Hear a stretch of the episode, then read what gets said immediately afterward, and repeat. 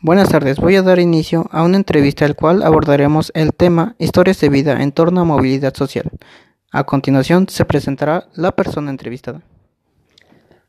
Hola, este. Tengo 44 años y soy hombre. ¿De dónde es originario?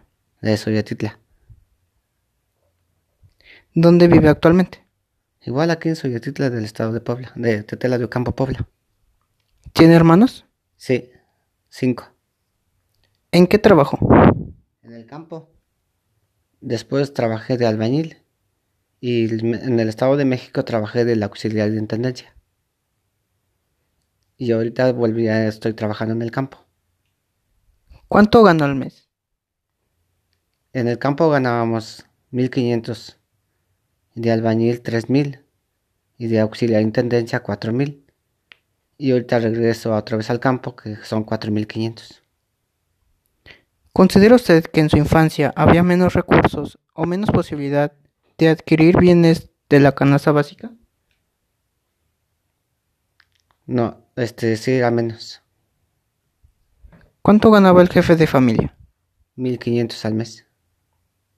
¿Consideraba que lo que ganaba alcanzaba? No, no, no alcanzaba. ¿Hasta qué grado estudió? Sexto año de primaria. ¿Hasta qué grado estudiaron sus padres? Eh, mi mamá estudió sexto año y mi papá tercer año de primaria. En una escala del 1 al 10, ¿cómo califica el estudio que le impartían en la escuela durante su aprendizaje? Sería el 7.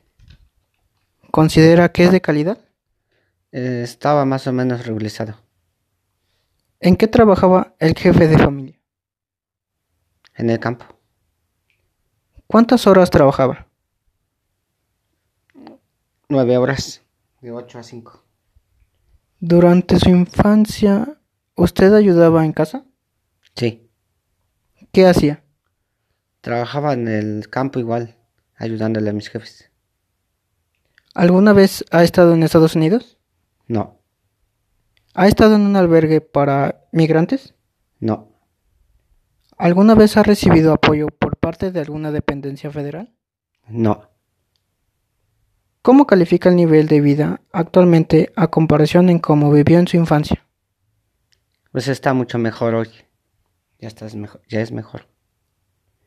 Bueno, eso sería todo. Muchas gracias por su colaboración.